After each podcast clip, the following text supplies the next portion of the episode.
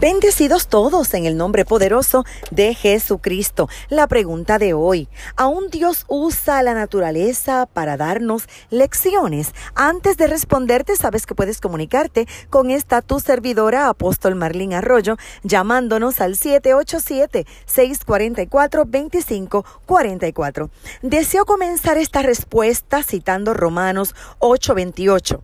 A los que aman a Dios, todas las cosas les ayudan a bien esto es, a los que son llamados conforme a su propósito. Y en todo, el Padre Eterno nos enseña y busca nuestro bien. También cita la Biblia en Salmos 19.1 que los cielos cuentan la gloria de Dios y el firmamento anuncia la obra de sus manos, lo que significa que la naturaleza misma habla de Dios. También cita Santiago capítulo 1 verso 17.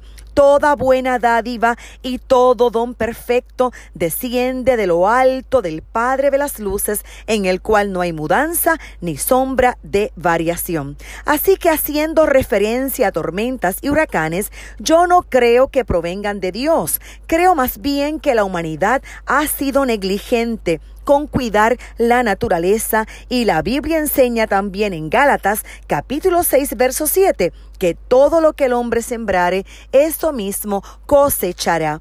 La explicación científica es que los huracanes se forman cuando una serie de tormentas eléctricas se acumulan y se desplazan sobre aguas cálidas. Los vientos hacen que la tormenta comience a girar, absorbe más aire cálido y húmedo. Y no podemos ignorar la palabra cálido asociada al calentamiento global y tema que todos conocemos. Hay efectos adversos a causa del calentamiento del sistema climático, responsabilidad del hombre. Ahora, sería muy negligente no prestarle atención a las lecciones aprendidas a través de los embates de la naturaleza. Maravillosas lecciones en medio de una tormenta o huracán que quiero compartir contigo.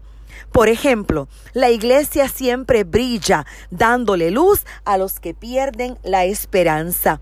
El nombre de Dios es pronunciado a través de los medios masivos de comunicación. La gente entiende la fragilidad de la vida y ve la necesidad de orar y confiar en Dios. El ver gente sufrir hace nacer en muchos un sentido de empatía e incluso de amor por los demás. El sufrimiento es real, pero también el apoyo y amor de las comunidades.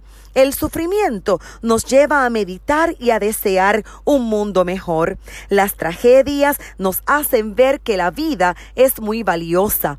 Algunos han reaccionado a la importancia de cuidar el ambiente, la creación de Dios. Las tragedias también son la gran oportunidad para glorificar a Dios y vencer al enemigo. Y finalmente, el amor y el consuelo de Dios siempre se manifiesta a través de sus hijos, la iglesia.